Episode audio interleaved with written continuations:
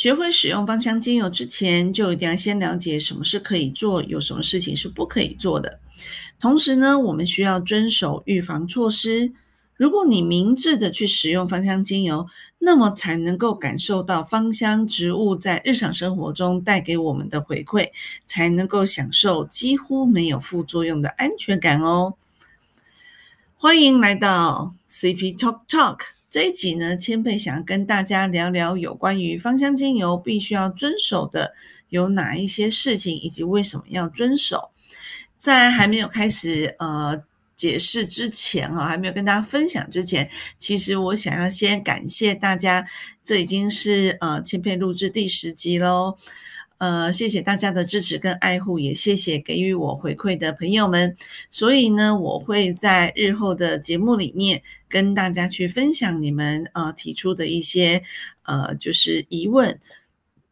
那么我会在呃节目里面，然后分不同的单元，然后来跟大家进行分享有关于日常生活中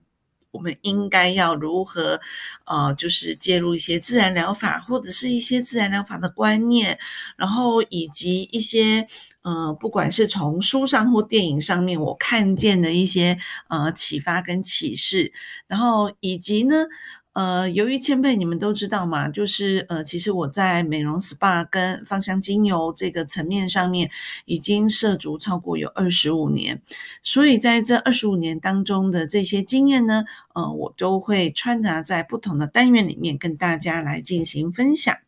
好啦，那么我们就今天呢要来讨论的是精油的正确使用嘛，对不对？好，那我们都知道，其实芳香精油它是一个天然的物质，其实如果正确使用，在日常生活中真的能够带给我们非常多的惊喜，然后以及呢可以让我们呢减少很多的困扰。但是我们也看见很多，就是嗯用不正确，反而就让精油成为日常生活中的猪队友了。好，所以，呃，在我们看到很多的一些呃国际讯息里面呢，其实除了一些正面，它带给我们的一些正面的这个回馈之外，其实真的耶。很多都是因为说哈，就是以讹传讹，自己内心因为不够清楚知道芳香精油的分界，只认为说哦，它就是天然的植物啊，所以它应该就对我们生活中有非常好的一些帮助，所以就没有限度或者是没有尺度的去使用。于是呢，就造成了非常多的困扰，或者是憾事发生哦。所以呀，这一集我想要跟大家去呃讨论，就是说我们到底在心中应该要放下哪十把尺哈？也就是说，我们应该要先很清楚的知道有哪一些事情是我们应该要特别注意的，这样我们就可以减少这些困扰的发生。好，那么。呃，在还没有诉说这些呃一定要知道的这一些呃条约之外啊，哈，其实我要讲就是我的前提就是它呃，我们所使选择使用的芳香精油，它应该就是那种不是勾兑的，不是加了香料色素的，呃，而且呢，呃，不是那一些所谓的仿冒品，而是。正常的透过呃植物的采摘，然后去用呃蒸馏或者是 CO2 萃取的方式，亦或是其他的一些呃正常的正确的使用方式，而呃就是萃取蒸馏出来的呃芳香植物，那这一些物质呢，才具有呃就是我刚才说成为神队友的呃。这个效益哦，好，那么呃，我们来看看有哪一些条约是一定要遵守的吧。这样子的话呢，当我们心中有一定的分界跟一定的底线的时候，那么芳香精油才能够成为我们的神助手。好，那第一个我们要来看的就是，我们必须其实在使用芳香精油之前，应该我们都是属于呃想要遵守健康生活方式的人吧。好，也就是说，如果我们有任何的问题，其实第一，你应该要先去，呃，就是有关于病理的问题，你应该要去找医生。那么第二，如果你要开始使用芳香精油之前，绝对不是说哦，我今天去买一本书，看到它上面说哦，它它有什么样的一些效能，于是我就开始呃，就去选择了它。应该是必须要去了解这些精油的呃，就是带来的好处。以及它可能会造成的困扰，然后呢，呃，必须要去听听这些专业的呃，就是芳疗师们他们是如何解释跟正确的使用芳香精油。这个时候，我们才开始呃去摄入芳香精油的应用。同时呢，我们也必须要去注意啊，嗯，今天精油即便是再好，其实。不良的生活方式，它也可能会造成生，就是我们呃身体的一些破坏或者是一些问题。所以，呃，我们应该要去注意一下熬夜啊、喝酒啊、大量的吃肉啊，然后淀粉啊等等这一些东西，它有没有可能会造成身体上的一些呃负担？好，所以。呃，其实使用芳香精油也是一样，我们必须，如果嗯，我们没有去呃把这些事情能够去关注到，或者是去注意到，那么呃，我们就算是用再多的芳香精油，它也没有办法带给你生活上惊喜，你说对吧？所以，我们还是要注意，第一个就是尊重健康的生活方式。这个时候呢，呃。才会来到第二点，就是我们必须要去尊重呃专业人员的推荐，呃以及呢呃给予我们的一些使用的呃方式。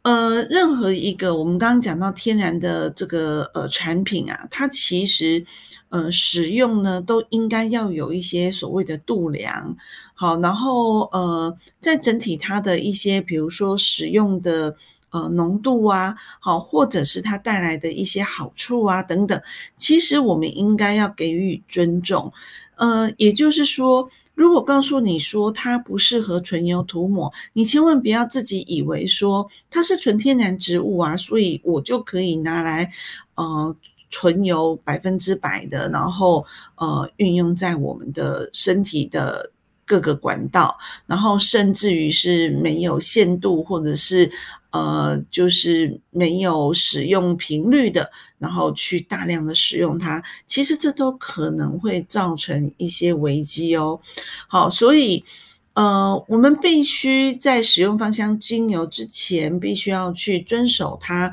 呃必须稀释的这样的一个观念，然后呢。呃，由于呢，这个芳香精油其实它也是属于呃，它本质上就是一个油性的，所以呢，它是清油的，所以我们应该心里有一个分界，很清楚知道油跟水是不能够相容的。所以呢，我们今天油跟水要搭配在一起使用之前，无论是你要把它制成呃这个乳液呀，或者是说你可能是要透过呃就是。在特殊的状况下，呃，以及在专业人员指导下，呃，必须要透过口服的方式的时候，呃，我们都必须要去使用基础油，然后来呃让它得到正确的稀释，然后以及正确的使用。好，那。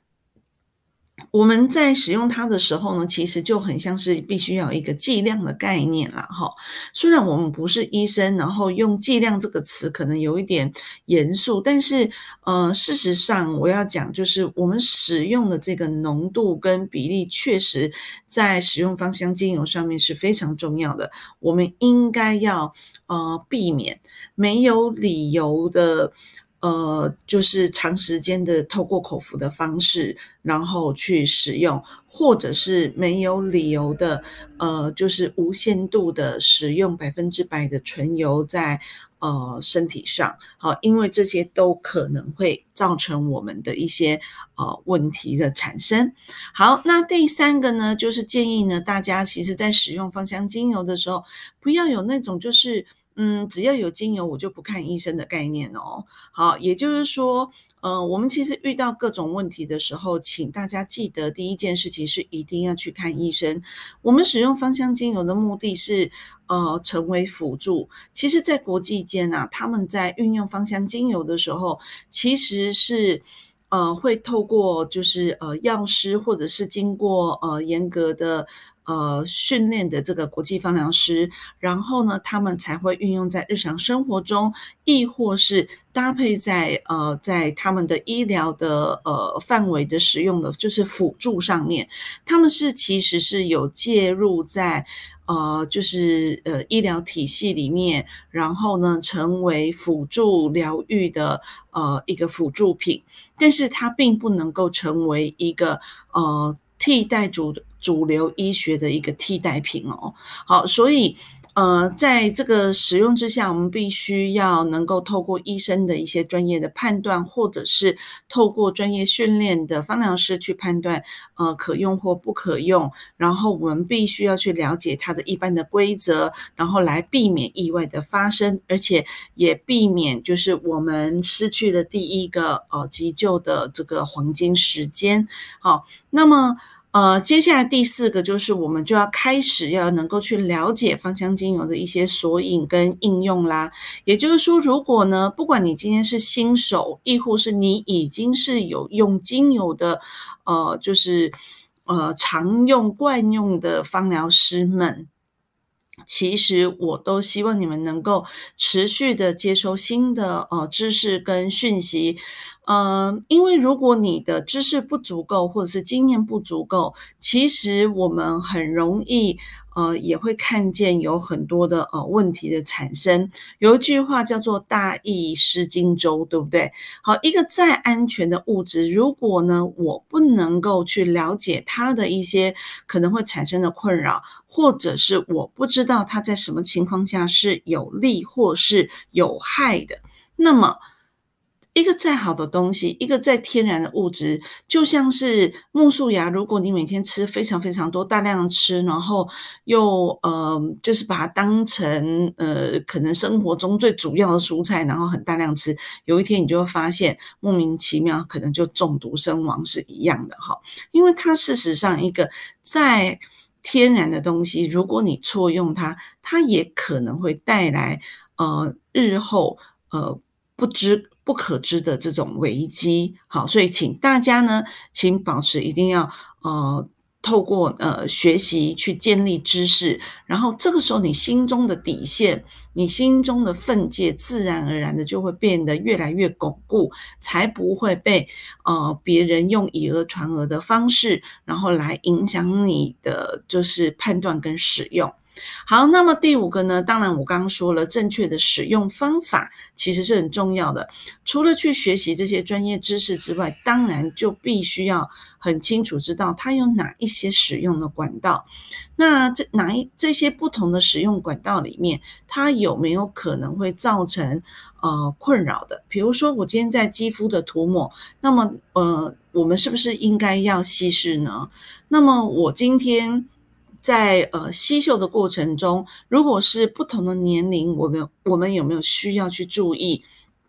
它在使用的频率或是浓度？我其实觉得有的时候看到一些很可怕的事情是。大家觉得说哇，那个呃芳香精油因为很健康啊，所以呢，我就可以一天二十四小时的去使用这个呃纯精油来做呃熏香，但是他却没有顾虑到很可能有新生儿，或者是可能没有顾虑到，其实我们并不能够使用百分之百这件事情。哦，就是所谓的百分之百是说二十四小时一直熏香的这件事情，因为很可能你的吸收的浓度就过高了。那有些会跟我说：“哎，老师，那我觉得。”好像那个味道变淡啦，哦，好，嗯，所以或者是我好像闻不到这个味道。以后有机会我会跟大家分享，这个是跟我们的这个嗅球捕捉这个呃替味的这个概念有关系哈。以后我们会再提到这个部分，但是我要讲的重点是说，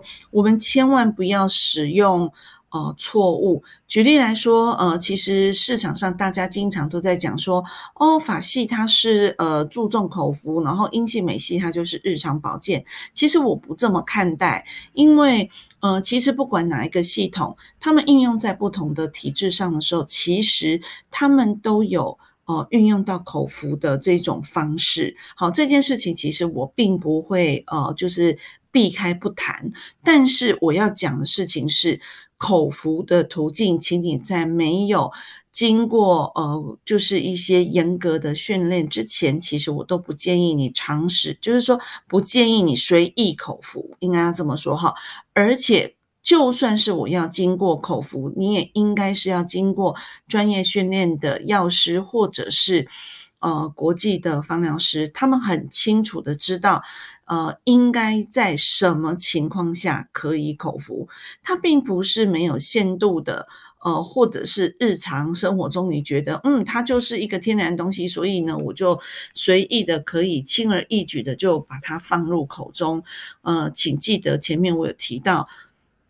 芳香精油其实对于黏膜来说，它是具有刺激性的哦。所以如果你一直这样下来，有可能有一天你就突然胃溃疡，也有可能哦。所以我们必须要经过呃这个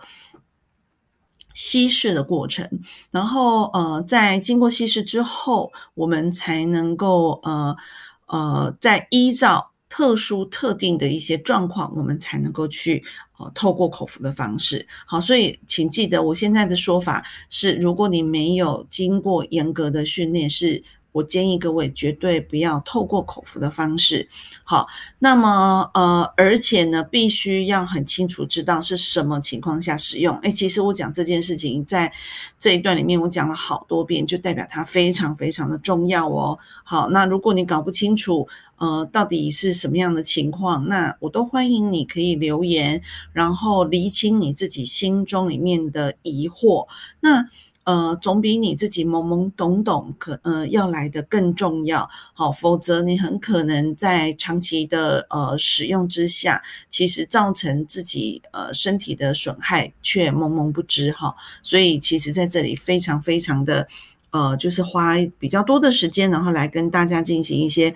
呃，就是呃分享跟告知。呃，尤其是对于新手来说，其实如果你今天呃不能够掌握好的技巧，口服很可能会引发呃一些癫痫啊或肝毒性的一些危机哦。所以呢，呃，请大家特别注意，即使今天大家讲到非常安全的呃皮肤涂抹途径，我也曾经听过有人在跟我分享的时候说，哎，我都。都只使用呃百分之百，因为它就是纯精油，呃，它就是纯植物，所以我觉得嗯很安全呐。哦，请注意喽，并不是哈，它并不是说，哎，今天我在任何的情况下都可以使用纯精油，某些特殊状况下，好。呃，什么情况下我们可以用，什么情况下不能用？请大家要非常清楚的知道，呃，芳香精油是一个非常浓缩的物质，无论你选择哪一种形式，内部或外部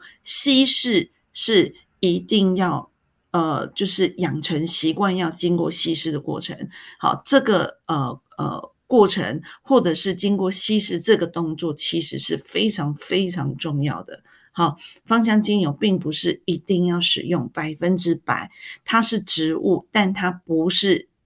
呃，就是百分之百，呃，也非常安全。这个观念，请大家一定要有。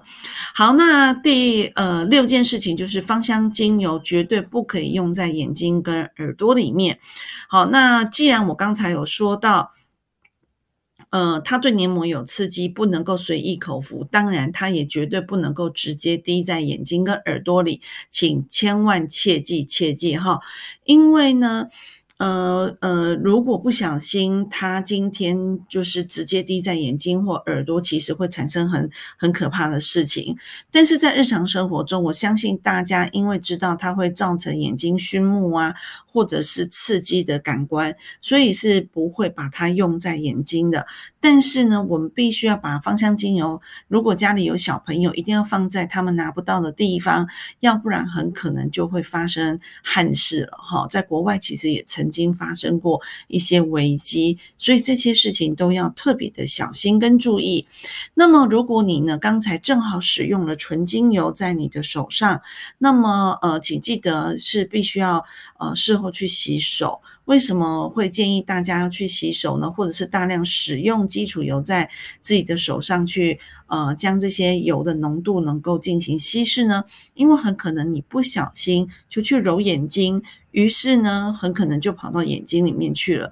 这时候眼睛就会觉得非常的辣跟刺。好，请记得，如果遇到这样的状况的时候，请用大量的植物油，然后滴在棉球上面，然后去擦拭你的眼睛，然后。我们都知道，刚才我提到了，呃，芳香精油是可以溶于脂肪的，所以呢，它可以达到稀释的功效，而且减缓掉这种刺激性。好，这个观念，请大家一定一定要保存，然后而且一定要知道。好，我们要知道说什么事情不能做，那么遇到问题，什么事情可以做，我觉得也是呃非常非常重要的一件事情哦。好，再来就是呢。呃，请不要。如果你今天有一些呃，就是说需要去看医生，然后正在服用药物的过程中，请切切记不要随意的，因为你要开始使用精油而中断。呃，主流医学给予你的建议，也就是医生给你建议的药品，绝对不要随意的中断。举例来说，有一些人是吃呃高血压、低血压啊、糖尿病啊，呃，甚至于说呃像是情绪的忧郁、抑郁症啊，呃，或者是那个呃吃抗生素啊等等这一些呃就是呃状况，呃，我们在使用芳香精油同步搭配应用的时候，你必须要。呃，是透过我刚刚说过专业，而且是深度取得。我是建议你们最好是能够有取得到国际的训练，或者是国际认证单位的的这个呃学习的人员的建议。为什么？因为这些人员他们在学习的过程中，其实是。呃，会连同到它的一些呃作用机转啊、机理或者是什么可以做什么不能做，以及把身体的各个呃，就是说运作的一些模式啊等等，其实都会有一些很深度的学习，然后呃，所以呃会比较清楚的知道哪一些事情可以做。同时，也应该要能够，你你你也可以去考验一下你你所咨询的这个专业的芳疗师，他是否知道在什么情况下，他在搭配应用这些所谓我刚才讲到的这一些呃主流医学建议的药品的时候，他是怎么去辅助去使用芳香精油的？这件事情其实是非常重要，呃。有些人他如果告诉你说：“哎，你今天用了精油，你就不用再吃药了。”这样子的话，请大家要注意，就不要去再去采信这个 这个呃芳疗师哦。为什么？因为我认为说，一个芳疗师必须要比呃一般的呃就是受众。或者是呃，我们的这个消费族群呢，要更严谨的去使用芳香精油才是。其实我这么说，不代表说日常生活中我们就不要去严谨的用，而是。其实我就是要提醒，只要你开始用精油，你就必须要非常非常认真的去使用。所以有些人会说：“哎，我只是日常居家使用，所以我不需要学习精油。”其实，呃，我反而认为你就是因为要居家使用到家里面的这些老老小小，所以你更应该要清楚的知道芳香精油。这也就是为什么。呃，我要去设立这个平台的原因，是因为也许有很多人他不清楚知道，呃，什么情况下可以用，什么情况下不能用，或是使用的一些方法。其实，当我们在了解更多、越来越清楚的过程，其实我们会想要更深入去了解，呃，精油正确使用的方式。好，其实这是我自己学习的这个历程呐。那么。呃，在这样的一个过程里面，呃，我们才能够更严谨。你就会发现，其实芳香精油会给你越来越多的惊喜。好，在日常生活中，好，那第八个就是切记，我说到了这些所有具有刺激性的。呃，这些管道，因为它对黏膜之外，还有一些是什么呢？就是具有刺激性的精油，你必须要去了解。好，那么呃，因为芳香精油它具有肌肤的刺激性或黏膜刺激性，所以这就是一定的规则，我们要很详细。那么有一些芳香精油对于呃这个。呃皮肤来说，或者是黏膜来说，更具有强势性的这种呃刺激性。举例来说，含有酚类的芳香精油，好，我们都绝对要保持呃始终要保持这些所谓的呃稀释的原则。好，那么哪一些具有分类的精油，以后有机会我会再跟大家进行分享哦。再来就是呢。了解一下，就是有关于第九项，就是了解哪些精油具有光敏性。好，那因为呢，有一些精油呢，其实里面的一些特殊物质，比如说呋喃香豆素，它其实对于呃照射阳光之后，很可能会变黑，或者是皮肤过敏的一些问题。好，那么呢，呃，它们其实呃会跟光会产生一些。呃，应该说是反应，所以呢，其实我要建议大家也也具有这样子的一些呃知识，也就是说。当我们使用了具有这一些光敏性的这些产品的时候，呃，我们就不要在白天使用。那么，呃，我们可以转而用在晚上，哈，其他相对会比较安全。或者是，也许有些人会告诉你说，哎，柑橘类的精油都是属于光敏性的，所以我们白天都不能用吗？其实也是有少部分的柑橘类的精油其实是不具有呋喃香豆素的哦。所以啊，其实我们应该要去了解哪一些。呃，柑橘类的精油其实是呃具有这种光敏性，而哪一些是不具有？好，那这样我们就可以安全使用，就不会让你皮肤变黑，或者是呃造成呃皮肤的刺激性，或者是呃过敏的问题的产生。好，那么第十个呢，就是呃。富含同类的精油要特别的去注意喽。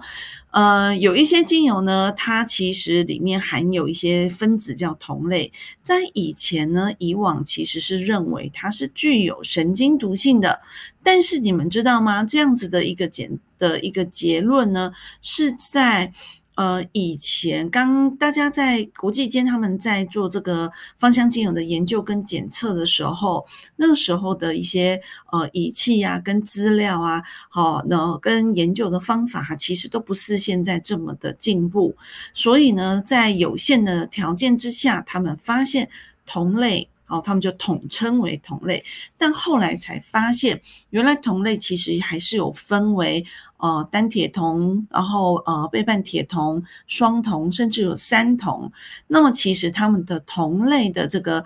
呃，效益跟禁忌或者是好处，其实各自是不同的。所以呢，其实大家应该要去分清楚哪一些同类是具有神经毒性，而哪一些同类是非常安全的。我举个例子，像意大利永久花，它里面的双铜其实就呃带来身体有非常多元的一些好处跟意义。所以呃，请各位要能够了解怎么去判断。然后，呃，在肌肤使用之前呢，请大家要注意，不管我刚才讲到含铜性。皮肤的光敏性或刺激性的这些问题，亦或是有些人告诉你说，我对于芳香精油是具有呃过敏的这个问题，我们都应该要经过一一的测试哦，就是贴肤测试的一些方法，然后来确认自己对哪些精油是过敏的，然后呃，甚至也许它可能是对浓度会产生反应，有些人很可能是对种类或者是某些成分，然后来形成反应。其实，在国外。他们都可以透过一个专业的检测机构，然后来呃去确认自己是对哪一些分子，然后造成呃反应。那么在台湾，其实我们比较没有看到。好，那么呃，但是我们可以去测，我们对哪一些物质是呃是过敏源。好，那么呃，对于浓度啦，呃，或者是使用的频率啊，其实我们可以透过专业的训练的这些呃芳疗师们，然后来帮助你们，然后去做一些肌肤呃贴肤测试，然后来让我们去找出一些对我们自己日常生活中安全而且耐受可以好用的芳香精油。好啦，那么呃这一集我就分享到这边。好，那因为要讲的话呢，其实蛮多的，所以呢呃今天的时间节目也比较长。好，那么如果你喜欢这一集，也请分享给你身边的朋友，并请给我评分、